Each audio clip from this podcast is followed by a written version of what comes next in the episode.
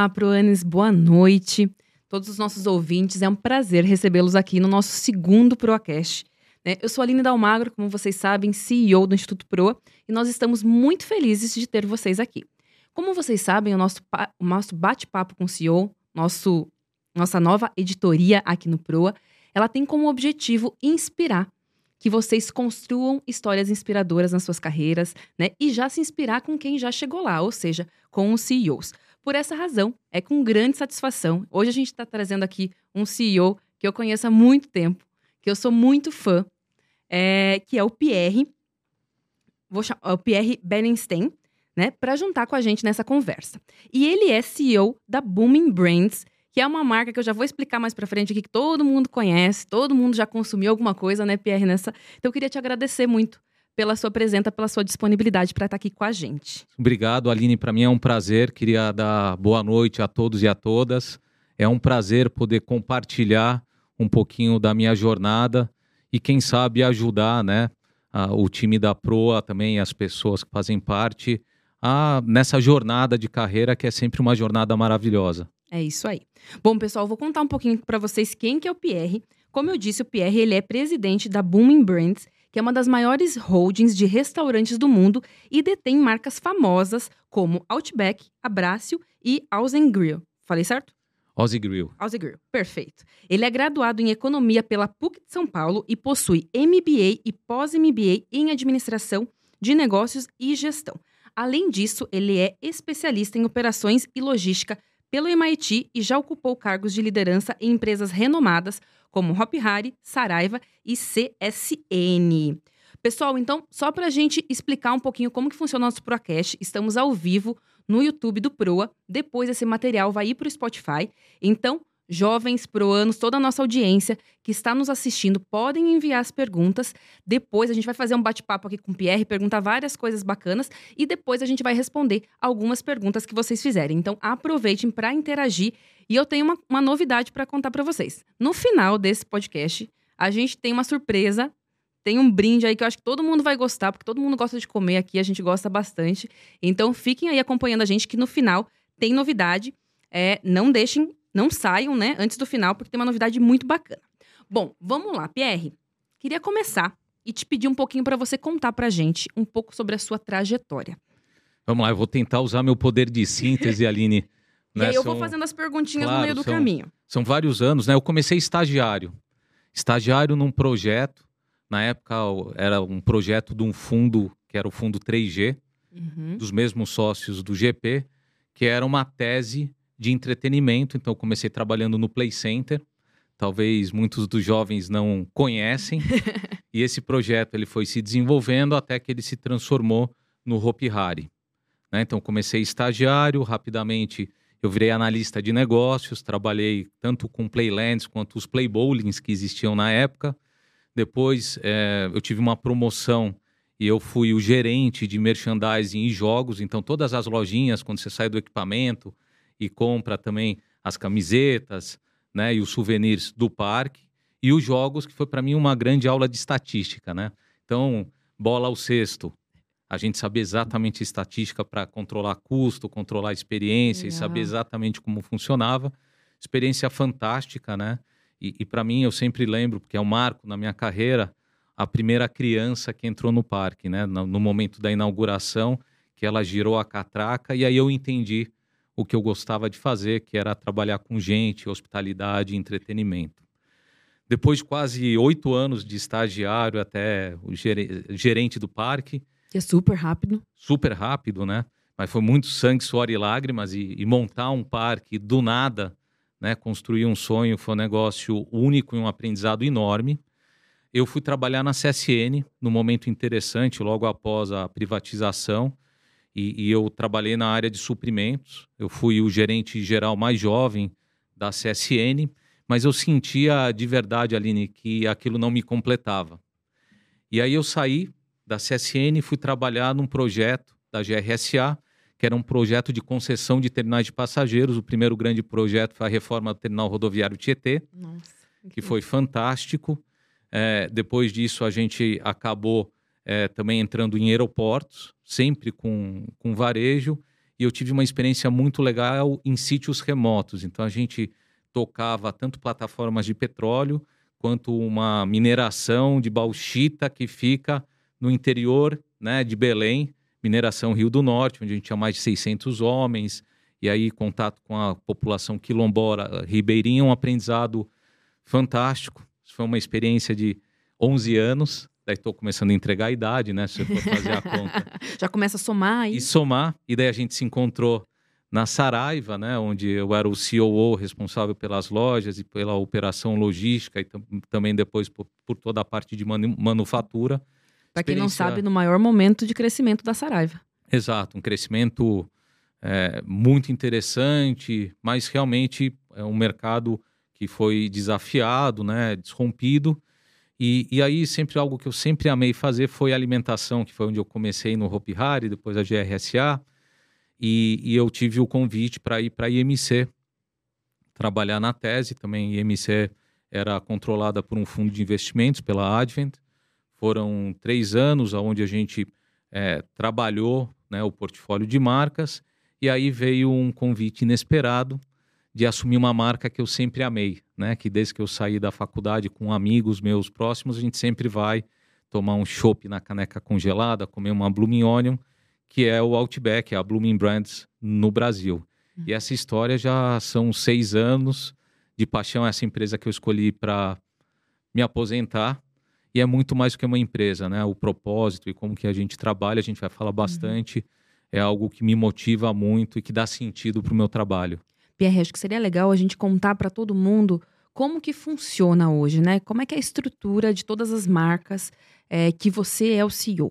Vamos contar para todo mundo. Acho que a gente conhece, todo mundo conhece o Outback, acho que é uma uhum. marca mais conhecida. E como que é essa estrutura? Porque vocês fazem muita coisa dentro de casa, o que também não é comum em empresas de alimentação. Exato. A gente é uma empresa de sócios, né? Então, uhum. todo restaurante, quando você chega, você vê o nome do sócio proprietário. O que é incrível que 95% dos nossos sócios começaram numa posição de chão de restaurante, né?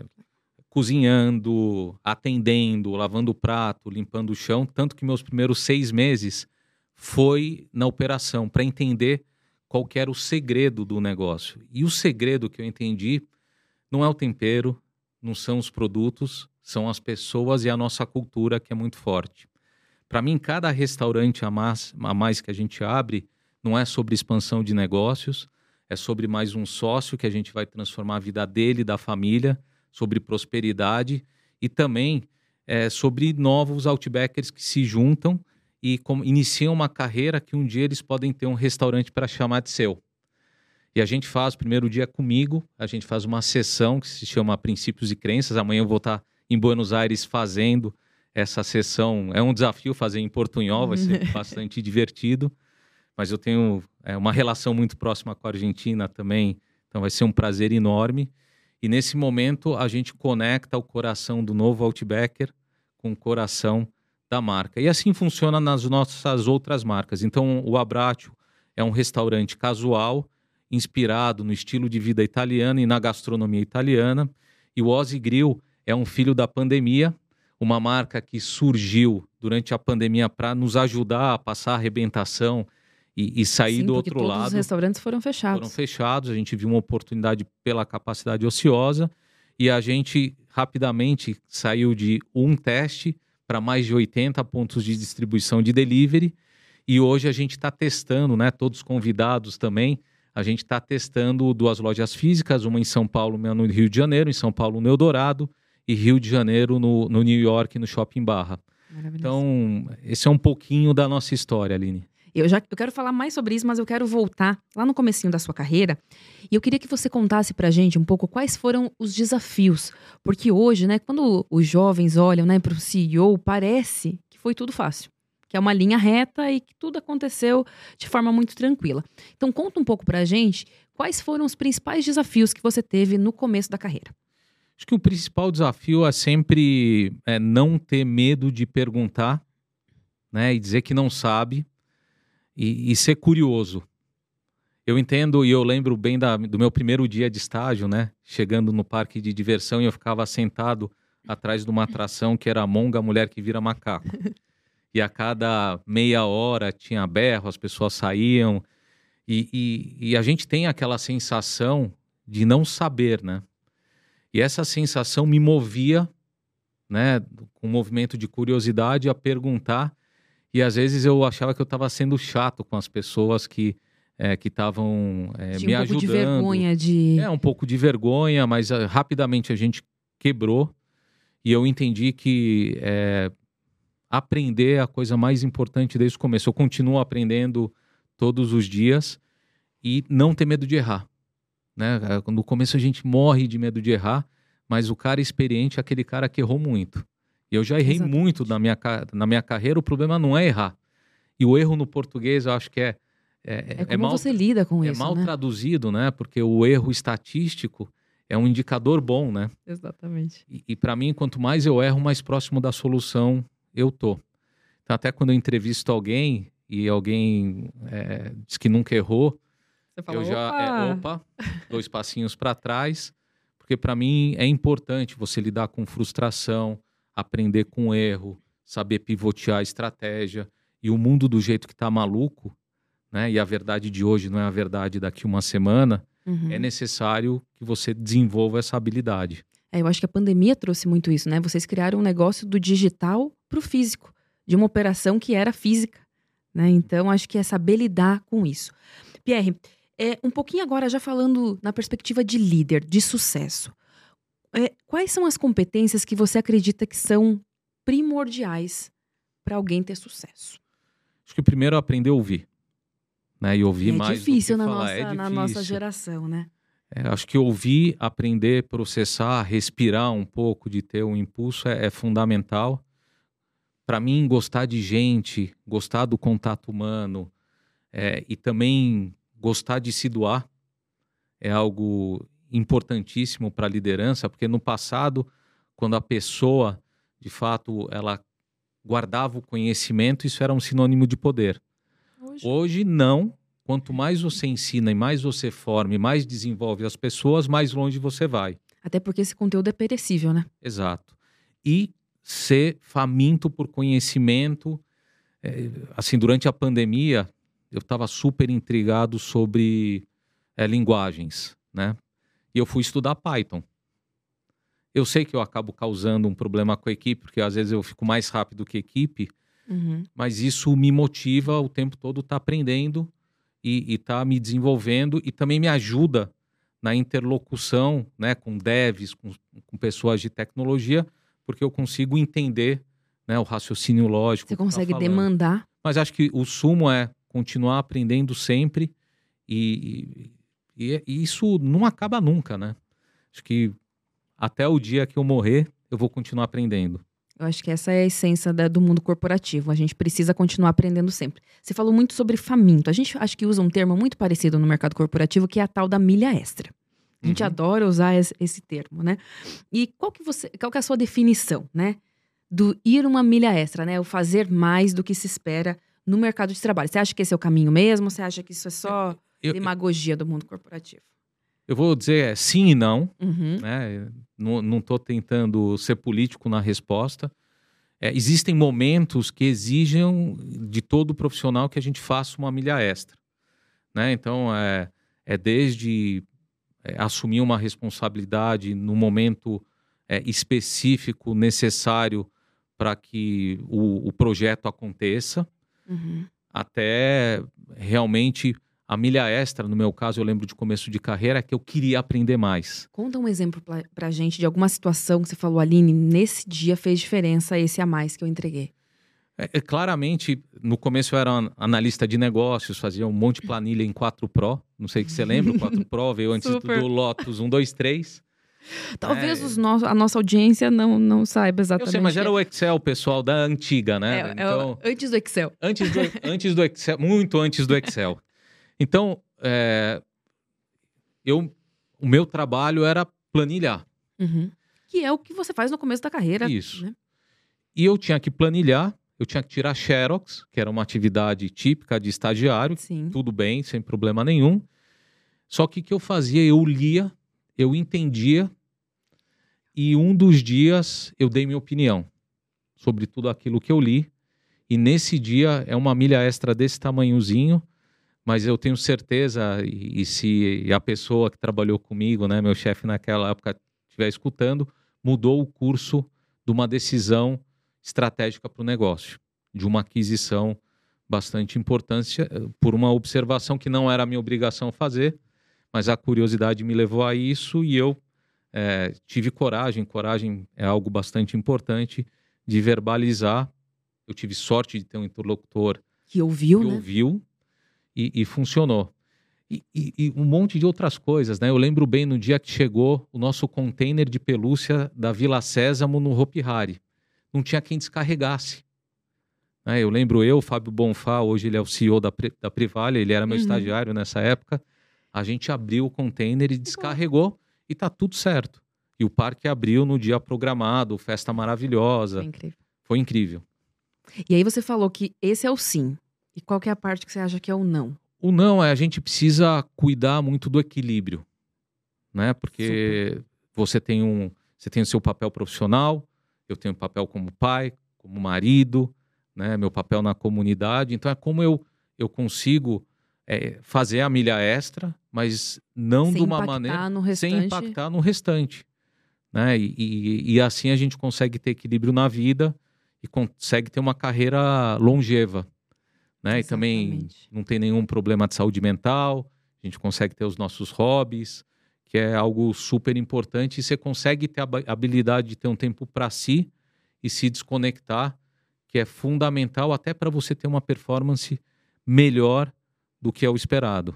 Exatamente. Acho que hoje a gente discute muito isso, né? No passado, todo mundo só queria fazer a milha extra. Hoje tem que fazer, mas precisa compensar também em outras frentes, porque tem família, tem amigos, né, tem a comunidade que a gente também precisa. São outras perspectivas que a gente precisa atuar.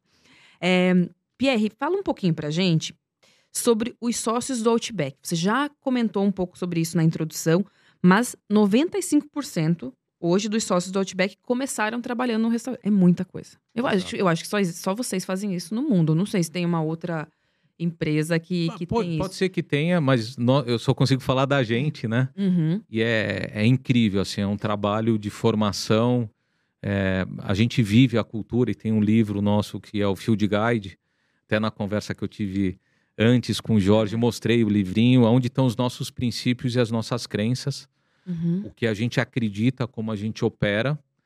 E, e, realmente uma das coisas maravilhosas é você poder desenvolver as pessoas, uhum. né, da carreira, dar uma perspectiva que transforma a vida. Uhum. E, e, o modelo de sócio ele tem essa função. Uhum. E como que funciona esse modelo? Então, se eu entrar hoje para trabalhar no Outback, como que seria um passo a passo? Eu sei que não é linear, que tem muitos caminhos. Qualquer pessoa que começar a trabalhar no Outback hoje pode se tornar sócio pode. no futuro. Não, tem o seu primeiro dia, vai uhum. aprender a sua função uhum. e vai se desenvolvendo dentro da carreira de restaurante. Então, ele pode comer. Ah, você pode começar é, como um waiters, uhum. né, atendendo a mesa. Uhum. Depois você pode ser treinada para ser uma treinadora. Uhum. Né? E hoje a gente tem um programa de, de treinamento de treinadores bastante importante, essa é a principal função, uhum. e, e, começa uma carreira gerencial. Daí você vira assistente de gerente, gerente e entra no nosso é, pipeline de talentos, Legal. onde você tem uma formação, um treinamento de até um ano. E aí você passa por uma série de conversas, né? Porque sócio a gente não entrevista, é uma conversa. Explica... Os dois precisam querer, né? Os dois precisam querer, é um casamento de verdade. E, e aí, esse é o momento que a gente assina o contrato de sociedade. E para mim é um prazer enorme quando a gente assina, vê a carreira, ver as histórias. Essa semana eu conversei com quatro sócios que vão estar assumindo restaurantes e são histórias fantásticas, assim, de 18 anos, 19 anos, porque no nosso negócio a experiência em atendimento é muito importante. E entender o detalhe, a jornada do consumidor, o atendimento e principalmente ter a cultura na pele enraizada é algo fundamental e o modelo de sócio, porque muita gente fala, é, você tem que se sentir dono. Mas de fato, o que a gente ali tem. ele é dono. Ali ele é dono. Né? Na alegria e na tristeza, casamento. Mas, sobretudo, é, a gente tem esse legado e a transmissão oral da nossa cultura e o prazer que todo mundo tem de formar novos sócios. E assim a gente cresce, né? Eu assumi o, o negócio há quase seis anos atrás. Em seis anos a gente dobrou o número de restaurantes no Brasil. E hoje, fora dos Estados Unidos, o Outback Brasil é a maior operação em relevância. É, eu acho que a frente de, de cultura é muito forte, porque eu já fui em vários Outbacks, em vários estados do Brasil, e é incrível como você é sempre bem tratado. Você sai de lá muito. E é um, é um padrão, e as pessoas estão felizes. É, é esse o sentimento, que as pessoas estão felizes a, por estar lá. A diferença, assim, Aline, a gente até. Todas nós, nossas crenças com assim, nós acreditamos. Uhum. E a gente, uma das crenças fala sobre padrão operacional. Mas quando a gente contrata um Outbacker, um Amit, que são as pessoas que trabalham no Abratio, ou um Ozzy, a gente busca três coisas. Né? Primeiro é o brilho no olho, paixão, determinação e vontade. E a gente diz que executando, né, assim, é, nós acreditamos que executando os padrões operacionais com paixão, a gente garante o sucesso a longo prazo. E quando eu garanto sucesso a longo prazo, isso quer dizer mais retorno para o acionista, novos restaurantes, novos sócios, novos outbackers, e aí a gente fecha o ciclo. Então, a questão nossa não é o padrão, mas é a forma apaixonada que a gente executa os nossos padrões. É, eu te conheço há bastante tempo e é mesmo. Em todas as empresas que você trabalhou, não é só no Outback. É, mas aqui foi o casamento aqui, perfeito. É, eu vejo isso, que é, é, é, um outro olhar. E conta um pouco pra gente sobre essa sua paixão pela hospitalidade e pelas pessoas. Então, assim, para mim, hospitalidade tem um livro que eu recomendo, né, para quem gosta do Depois assunto. Depois a gente coloca no chat aqui para todo Isso, mundo. Que é do Danny Meyer, eu não sei se tendo uma versão em português, mas chama Setting the Table, uhum. que é, quer dizer arrumando a mesa. E ele diz o seguinte, que a primeira ato de hospitalidade que todo ser humano sente é quando você nasce. E quando eu pergunto para minha esposa ou pergunto para mulheres que tiveram essa experiência, confirmam, né? É o seguinte: na hora que nasce, a primeira coisa que acontece é a mãe olha no olho da criança e a criança se conecta através do olhar com a mãe. E isso para a gente é fundamental. E na hospitalidade, o olho no olho é, é, é muito importante. O segundo passo, e é incrível, né? a mãe sorri para a criança e a criança responde com um sorriso. E o último é o ato da amamentação. E esses três momentos eles dizem muito a respeito à hospitalidade e à indústria de restaurantes e serviços. E eu tenho essa paixão é, desde o dia que eu contei que eu vi a criança passando, né, pela catraca do Hopi Hari sorrindo, aquele dia me emocionou muito e eu tinha certeza que era isso que eu queria fazer o resto da vida. vida. Então, para mim, hospitalidade é algo genuíno que a gente nasce e que todo momento a gente quer estar tá se reconectando. E a gente tenta fazer isso através de símbolos dentro do nosso atendimento que são bastante importantes. Pierre, conta pra gente qual é o legado. Se o mundo acabasse, o que você gostaria que as pessoas lembrassem de você? Qual é o legado que você quer deixar? Eu acho que é, é acho que são dois legados. Vou, vou dizer que é um. São as pessoas que eu consegui desenvolver durante a carreira, que não tem nada mais prazeroso que isso, né? Tá contigo hoje aqui é um exemplo disso. E a gente fica até emocionado e, e, e bastante arrepiado, né? E ver o número de vidas que a gente pode tocar e transformar. Porque todo o resto, dinheiro, isso vem, isso vai. Não é sobre isso. Mas não é sobre isso, é sobre as pessoas que você desenvolve, os contatos humanos é, e sobre os momentos que você cria. Né? E a indústria de hospitalidade né, permite né, que esses momentos aconteçam. Eu lembro bem, logo no comecinho eu fui visitar todos os restaurantes. E eu estava em Floripa. Terra boa, terra boa. Terra ótima. e, e, a gente tem um procedimento que a gente visita as mesas depois da terceira mordida. Ah. E eu vi uma mesa onde tinha um casal de senhores, a filha desse casal, já uma mulher adulta, e uma criança, né, uma menina de lá dos oito anos, mais ou menos, de idade. E ela estava emburrada, sentadinha, com a cara fechada. Falei, bom, eu tenho que resolver essa questão agora. Eu cheguei, me aproximei, pedi autorização para a mãe para falar com a criança. A criança disse que o nome dela era Mel, Melissa, né, Mel. E eu perguntei o que estava acontecendo e a criança é muito Sincera. honesta, né? E, e, ela contou ali dos avós, o, o avô já tinha tomado um pouquinho mais, A avó tinha discutido, a mãe estava lá no celular e ela só queria uma sobremesa. Nesse momento eu convidei ela, ela foi comigo até a cozinha, a gente fez uma sobremesa do Outback em conjunto. Ah, foi uma graça, ela colocou o moranguinho, tudo mais. A gente voltou à mesa, ela comeu e aí eu entreguei um pin. Que na nossa cultura o pin simboliza um momento especial, algo importante que aconteceu. Eu tenho vários pins e cada pin eu anoto quando eu ganho e por que que eu ganho.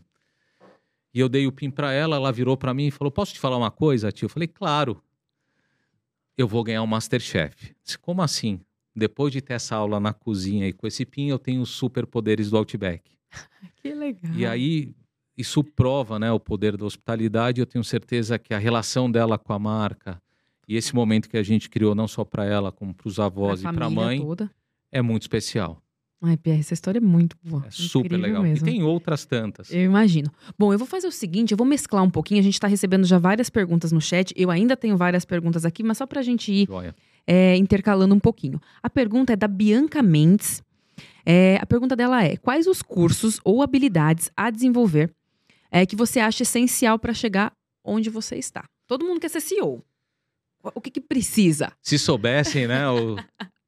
tem algumas coisas que não contam. Tem algumas coisas que não contam, né? É, claramente tem todas as habilidades técnicas, né, para cada posição, para cada indústria que cada um vai participar, né, Bianca? E, e, isso é importante que você se desenvolva. Academia, ler, sempre estar tá atualizado é fundamental. Mas eu entendo que conforme você cresce na carreira, o mais importante é você desenvolver os seus soft skills né, habilidade de influência, habilidade de comunicação, de entender o outro, né, se colocar, essa coisa da empatia é fundamental. Se controlar, né, e ter um equilíbrio emocional é, é algo e se conhecer é cada vez mais importante para mim, pessoalmente. Então, o que eu diria são aquelas habilidades que você não aprende na academia. Uhum. Que você se desenvolve. São menosprezadas, ser... né? Porque Exato. no começo é sempre o técnico, né? E precisa mesmo no começo da carreira ser muito técnico. Exato. Mas tem coisas que as pessoas falam, mas não dizem. E você precisa entender, você precisa ler. Uhum. E, e, e, também ter uma habilidade enorme de como montar um time bom. Né? O sucesso de um CEO é o sucesso da equipe que ele forma não da formação dele ou do caminho que ele fez. Uhum. E hoje eu posso dizer que eu tenho uma equipe que eu tenho um orgulho enorme e que eu consigo sair para fazer meu esporte, para me desconectar e eu tenho certeza que o negócio fica em boas mãos. Uhum. O que, que você olha numa pessoa quando você entrevista? A pessoa que você fala, esse é um perfil que eu gosto. Eu sei que a gente precisa ter vários perfis, né? Mas um que você fala ali nesse, acho que ele é bom para todas as empresas eu gosto daquela pessoa que a conversa é direta, né? Que não é aquelas respostas é, você SA, né? Que é importante, que tem um papo descontraído, muita curiosidade, que pergunta mais é, do que eu pergunto. Sim. Que se coloca de maneira bastante honesta no que acertou, naquilo que errou. E eu sempre busco é, brilho no olho, vontade de aprender porque no fim do dia, se você é honesto e trabalhador, o resto você aprende. Até as habilidades que não são aquelas, os soft skills, você consegue aprender se você conseguir é, se autoconhecer, se entender e se desenvolver. Mas isso é um exercício dolorido que você sabe como funciona, demora um e tempinho. É a prática, né? Tem e algum, é a prática. Tem algumas coisas que são horas. São... Você precisa ter paciência. Exato. Precisa aprender, errar, aprender, errar depois de alguns anos. E o que eu é. aprendi é que às vezes o não é mais importante que o sim e te leva a lugares muito melhores. Então, eu também aprendi, a duras penas, mas aprendi. faz parte, né? Porque a gente tá, tá no processo de aprendizado. É, Pierre, conta um pouco pra gente.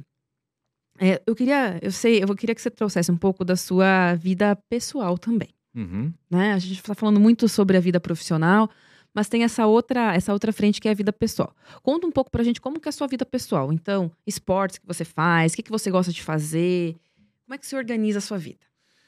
Vamos lá, pessoalmente adoro estar com a minha família, né? Eu tenho um refúgio no interior de São Paulo, que fim de semana é um lugar que eu curto, tá?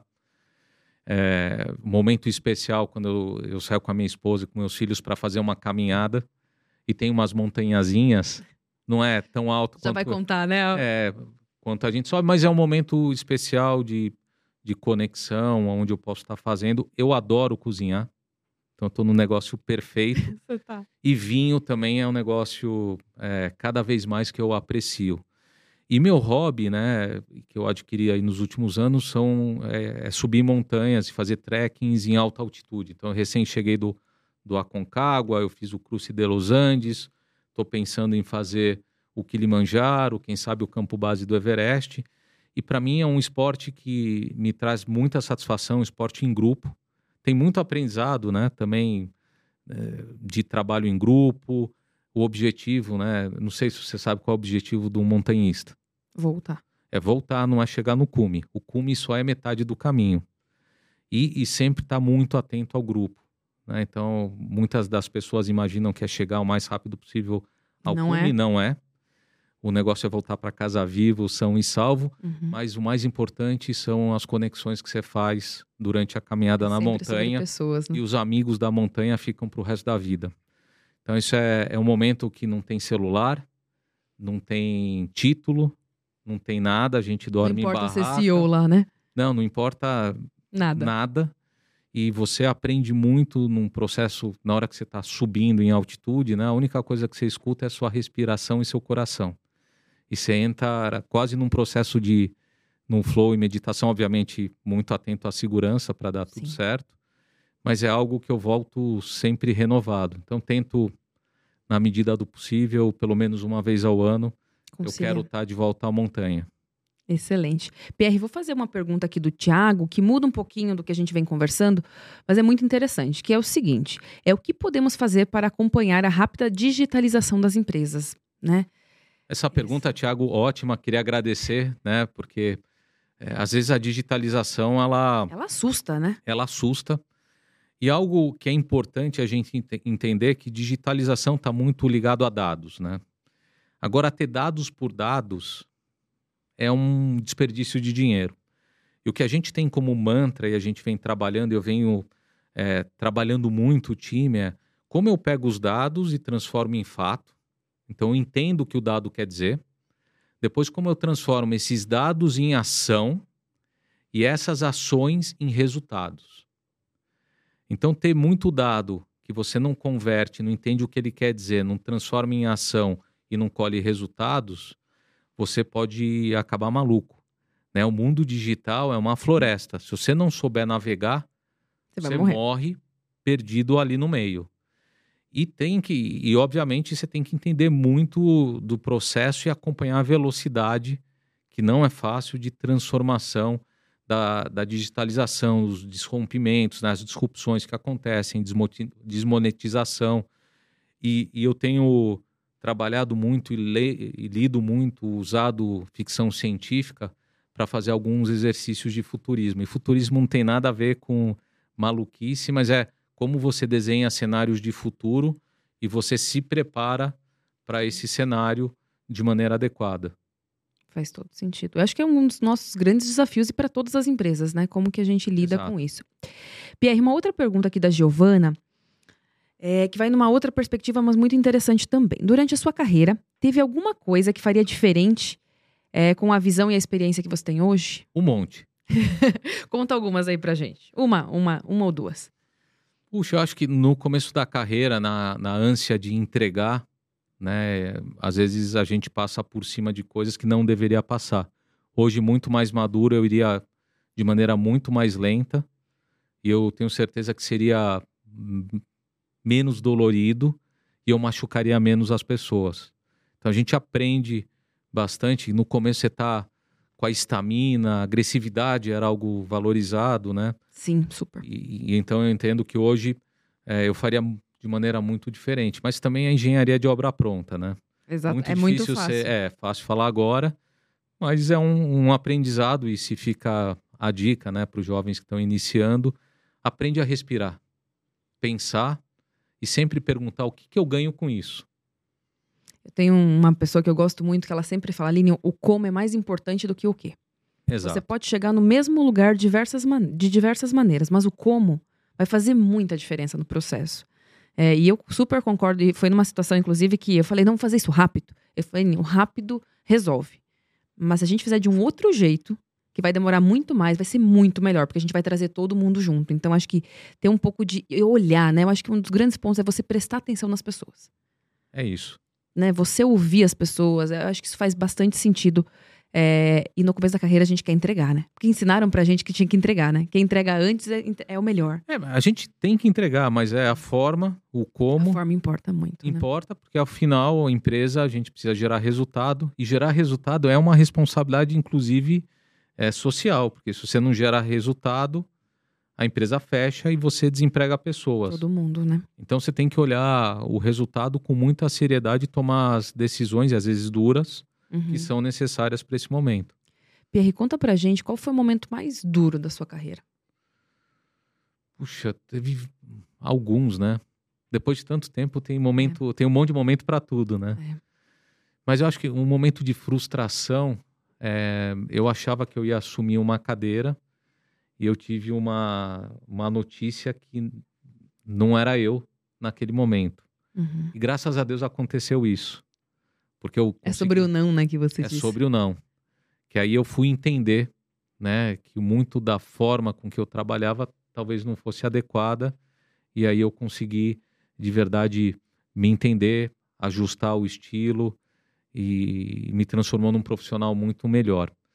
Então, esse não foi frustrante, muito dolorido, mas muito dolorido mesmo, mas que me ensinou um monte de pequenas coisas que é, eu levei pelo resto da vida e me trouxeram até aqui. Muito legal, muito legal. Pierre, a gente tem aqui um momento que é um dos meus momentos preferidos do, do Proacast, que é o bate-bola. Então, eu vou te fazer algumas perguntas, você precisa fazer respostas diretas. Vamos ver. Uhum. Vamos lá. Na sua história, qual o seu defeito mais útil? Insistência, né? E persistência. Às vezes eu fico chato, né, com a insistência. Meu time conhece. Mas te fez chegar lá. É, fez chegar aqui. Um desafio que te fez melhor. Um desafio que me fez melhor a pandemia. Conta um pouquinho pra gente por quê. Na pandemia, né, eu lembro bem do dia que a gente tomou a decisão de, é, de encerrar a operação dos salões dos restaurantes e ficar só com delivery. Só que naquele momento a gente só tinha 40 dos nossos restaurantes com a operação e eu estava sozinho no escritório, olhava para a marginal, dava para andar sem roupa, porque ninguém ia ver, não tinha ninguém. E aí, o que, que eu faço? Né? eu peguei o nosso livro de princípios e crenças e a primeira página que eu abri era o nosso princípio da coragem, que diz assim: é fazer o que é certo para as nossas pessoas. E depois eu abri na outra página e foi o nosso primeiro primeira crença, nós acreditamos que ao tomarmos conta das nossas pessoas, a instituição toma conta dela mesma. Que é algo que parece simples, mas funciona. Eu tomei a decisão de não demitir ninguém em razão disso. Chamei meu time, anunciei. Você está louco? Como a gente vai? Se eu não sei, mas a gente vai trabalhar para fazer acontecer. Assim foi. A gente não demitiu uma pessoa da corporação durante o período de, em razão da pandemia. A gente criou um novo negócio de delivery, né? Que hoje a gente faz 100 mil entregas por semana o Ozzy Grill, que são mais de 80 e tantos pontos de distribuição, e a gente ganhou muito market share, que a gente continuou investindo, crescendo e se desenvolvendo. Então foi duríssimo, a gente enfrentou perda de sócio, pessoas doentes, e a gente trabalhou cuidando das pessoas durante todo esse período e a mágica aconteceu provando que a cultura realmente é a coisa mais importante para Blooming Brands, não só no Brasil, mas no mundo todo. Incrível.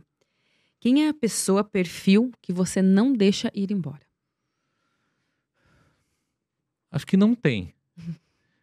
É, eu gosto de trabalhar com todo o meu time, mas eu entendo que todo ciclo profissional tem que ter um começo, meio e fim. E por que a gente tem que formar sucessores e a gente tem que saber o momento de sair e dar chance para o outro. Sim, foi comigo, né? Tenho certeza que assim foi com você. Total. Então, ninguém é insubstituível e é a nossa obrigação como executivo formar a sucessão para que um dia alguém possa é, fazer melhor do que a gente. Fazer né? melhor do que a gente. E eu gosto de gente que é melhor do que eu. Porque daí eu trabalho menos. né? Ajuda, né? Ajuda muito. Mas eu tenho certeza absoluta, é, assim, todo mundo tem que saber que tem duas verdades num, numa posição de trabalho: o dia que você começa e o dia que você sai.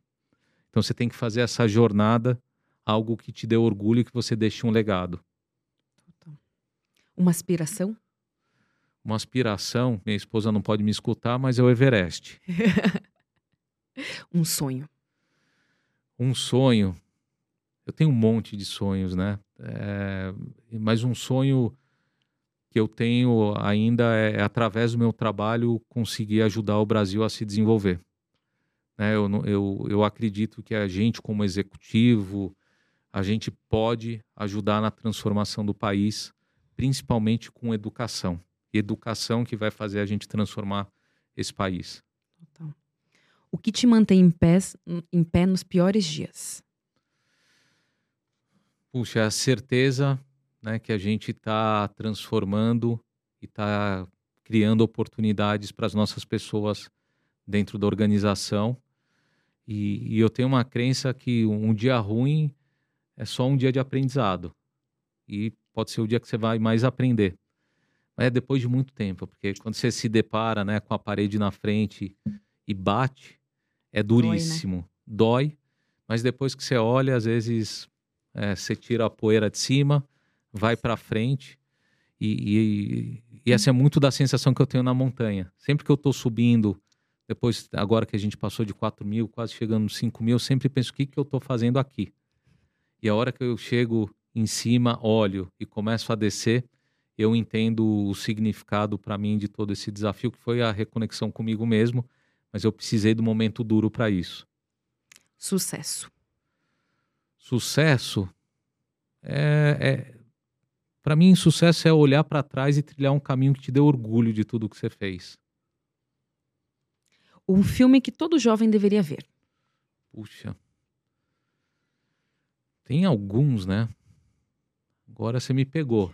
Então vou seguir. Eu sei, eu sei que você gosta muito de ler. Um livro que todo jovem deveria ler.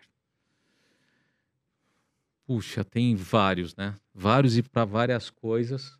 Eu já dei um. Uhum. Depois a gente vai colocar no chat. trabalhar, que é o Set in the Table. Eu gosto muito de ficção, Asimov, vale a pena ler, porque te tira da realidade, te leva e te faz é, extrapolar. É, gosto muito de todos os livros de história, né? Nossa fase de Saraiva, a ah, gente era uma lia... época muito boa. Era maravilhoso, porque a gente tinha muito acesso a livros. Sim. Então, eu acho que o fundamental do livro é procurar aquilo que te tira da zona de conforto na hora que você lê. E que você consegue se questionar e, e refletir. Então tem muito, assim, tem o acervo coisa. enorme. E hoje o acesso a livros é a coisa mais é, simples do mundo, né? Um e-reader, qualquer é que seja, bom. você consegue ter uma biblioteca enorme. Exatamente. O que fazer no início de carreira? Perguntar, perguntar perguntar, ser curioso, não ter medo de errar, ir com a cabeça, força de vontade e não ter preguiça. O que não fazer no início de carreira? Puxa, até aqui é engenheiro de obra pronta, né? Mas eu acho que começo da carreira é, pessoal, não achar que você já sabe tudo. Né? E ter essa, essa, essa fome e a curiosidade e ter o, você tem o benefício né, da, da ignorância de não saber. Então, o que a gente se depara muito são jovens que acham que de estagiário a CEO é uma semana.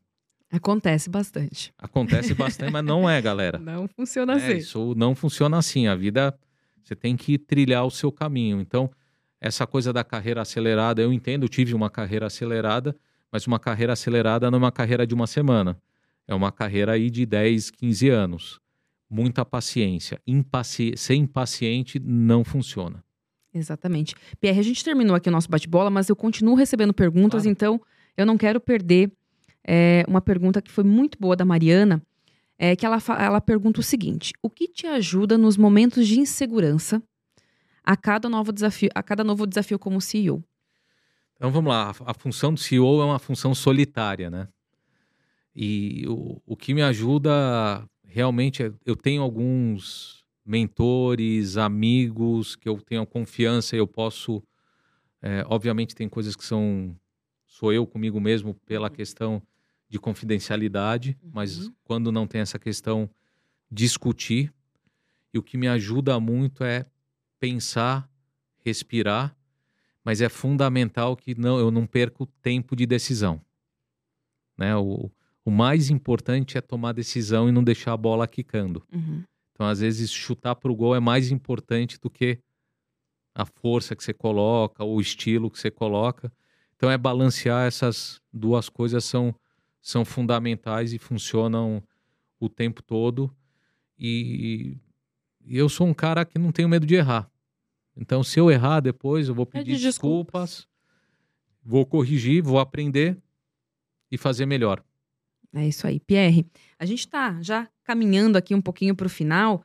E antes de eu falar da novidade, que é da nossa surpresa, eu queria que você contasse uma história, que é a história da cebola gigante do Outback. Como que ela é feita, como que ela é produzida. Agora gente, é minha porque, paixão, porque né? Porque a gente só vai lá para comer. A gente acha que é tudo muito simples, mas eu sei que tem uma história por trás. E depois eu conto por que, que eu fiz essa pergunta para todo mundo. A nossa cebola não é uma cebola, é a blooming onion, né? Uhum. Então a blooming onion ela, ela nasce em dois países, né? A gente aqui é a do Brasil é Chile Espanha, são várias famílias uhum. que dependem dela e a gente teve a Não nossa. Tem em outros lugares do mundo. Tem em outros lugares uhum. do mundo, mas por uma questão de logística, transporte e safra, e a gente precisa ter duas safras no ano, que essa é uma cebola Sim. de guarda de seis meses específica. Uma cebola normal dessas que a gente usa para cozinhar em casa, pequenininha. A cada metro você tem 20. Essas uhum. são cinco. Hum. Então a gente vai, o agricultor vai com gabarito 10,5 milímetros ali, mede uma por uma para ver se está no padrão. Depois manipula com muito cuidado para não machucar ela. Coloca em caixas especiais. Ela atravessa Andes, os Andes, daí Sim. é a paixão em comum. Chega aqui no nosso centro de distribuição e a gente tem uma câmera frigorífica gigante. Imagina, Imagina. é quase um campo de futebol. São com mais de 10 metros de altura. Muitas, são milhares, muitas, são milhares, milhões, de cebolas, talvez, né? são milhões, é, milhões de cebolas que a gente tem todos os anos. Ela vai para o nosso restaurante, só uma pessoa pode manipular, que é o nosso gerente de cozinha que a gente chama de kitchen manager. Chega lá, a gente corta um, ela tira a casca, corta um centímetro e meio e antes disso a gente passa no gabarito de novo para ter certeza do padrão e da qualidade. Vai com o boleador e a gente tira só pode ter um coração, porque se tiver dois na hora de cortar, ela quebra. Uhum. A gente tira do centro que a gente coloca no equipamento que chama Glória. Uhum. No passado a gente cortava na mão na faca, então virava ela de cabeça para baixo, era um, uma polegada, um corte. E aí um cliente viu isso, disse: Nossa, que trabalho maluco. E criou o equipamento que chama Glória, é glória a Deus, agora não precisa cortar mais na Ai, faca. Que bom. Depois ela vai para um recipiente, 70%, 70 a 30 água e gelo para ela abrir, para sair também, para uhum. ressaltar o doçor e sair a acidez. Fica idealmente de um dia para o outro. A gente leva para a sessão, deixa escorrer toda a água, faz o primeiro empanagem, mergulha no egg wash, que é uma mistura de, de ovo com leite. Segunda empanagem, frita ela, seis minutos de um lado, do outro. Vai, retira o coração, coloca o nosso molho de bloom que a gente faz fresco todos os dias é e serve para o nosso consumidor. Então a Bloom Onion, ela tem um e papel. Cada restaurante faz isso, né? Todos os dias. Então a gente tem paixão em acho... servir todos os pratos, todos os dias. O nosso negócio é prato a prato, cliente a cliente. E a gente tem paixão em servir. É algo que, que a gente ama fazer. E a Blooming Onion também, todo ano, tem o Blooming Day, que é o dia que 100% da venda das nossas cebolas a gente reverte para uma instituição e há sete anos a gente reverte para Make a Wish, uhum. que realiza sonhos de criança que tem doenças graves. Esse ano a gente realizou 44 sonhos e continua Legal. trabalhando e vem novidade aí com o Make a Wish e nossa cebola também, a, a Blooming Onion. Bom, todo mundo já ficou com água na boca, agora muito mais sabendo dessa história. Então a gente tem uma surpresa muito gostosa para todo mundo. Então aqui embaixo na nossa tela a gente tem o QR Code, onde todo mundo que está assistindo a nossa live vai poder, vai ganhar, né, Pierre? Isso, uma Blue Vai ganhar uma Blue na compra de um aperitivo ou de um prato principal. Então aproveitem. Hoje é terça-feira, já pode comer, né? Já está no dia de happy hour. Então Terçou, já, né? já dá para fazer. E é uma oportunidade incrível, né, para reunir amigos e também para ter um momento Outback, porque para mim Outback eu me lembro de happy hour. É, é happy amigos, hour, é celebração. Você sabe, Aline, quantos parabéns a você a gente canta todos os meses nos Outbacks do Brasil? Não tenho a menor ideia. Mês passado foram mais de 67 mil parabéns a você. É muita então, coisa. é o lugar da celebração, da comemoração, né? O momento Outback né? E, e de verdade é, é, mágico o que a, acontece todos os dias nos nossos restaurantes, onde a gente atende mais de 3 milhões de pessoas. É muita coisa.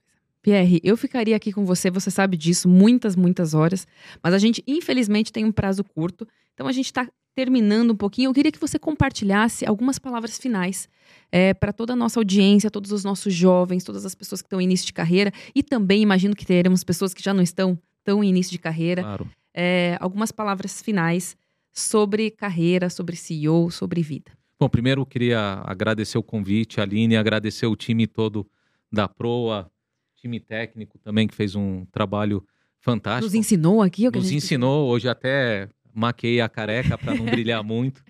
É, muito feliz. É, e dizer, pessoal, que quer se perguntarem para mim, é um caminho duro, não é fácil mas olhando para trás, valeu a pena. O impacto que a gente pode gerar, né, as transformações que a gente pode é, ocasionar na sociedade, o nível de aprendizado né, é algo fantástico e aonde a carreira corporativa nos leva. Né? Então, amanhã estou em Buenos Aires, depois de amanhã em Tampa, conheci o mundo, conheci novas culturas, novas pessoas, aprendi, me desenvolvi. E acho que o recado é não desista com as primeiras barreiras. Né? E barreira é algo para você, né, um problema. E aí vai a interpretação. Para mim, um problema é um problema matemático. Você precisa achar a solução de como resolver. Sejam muito curiosos, né, persistentes, insistentes. Né, e eu tenho certeza que trabalhando duro e sendo honesto, vocês chegam lá. Pierre, eu não tenho palavras para te agradecer. Queria fazer aqui um agradecimento ao meu início de carreira. Pierre foi meu primeiro mentor. Quando eu comecei com Verdade. trainee na Saraiva. Conversas ótimas. Trainee da Saraiva, me deu várias dicas, me deu vários puxões de orelha também, fizeram muita diferença. Então, Pierre, de verdade, queria te agradecer. Eu sei que a sua agenda é uma loucura. Então, obrigada por isso. Pessoal, assim, bate-papo, como sempre, incrível, né? Então, esse material vocês podem rever ele a qualquer momento no nosso YouTube. A gente também vai disponibilizar no Spotify. E não se esqueçam de deixar um like, porque a gente quer que esse conteúdo chegue para todos os jovens do Brasil, para todas as pessoas que querem ter uma carreira de sucesso. Também não deixem de nos seguir nas nossas redes sociais, no Instagram, no LinkedIn. É, aproveitem esse conteúdo, compartilhem, comentem. A gente quer muito ouvir o que vocês estão achando desse nosso trabalho, dessa nova editoria. Também mandem sugestões de novos CEOs, porque a gente quer saber quem vocês querem aqui com a gente. E queria agradecer mais uma vez pela oportunidade. Em breve a gente conta as próximas novidades, os nossos próximos CEOs. E é isso, pessoal. Muito obrigada e até a próxima.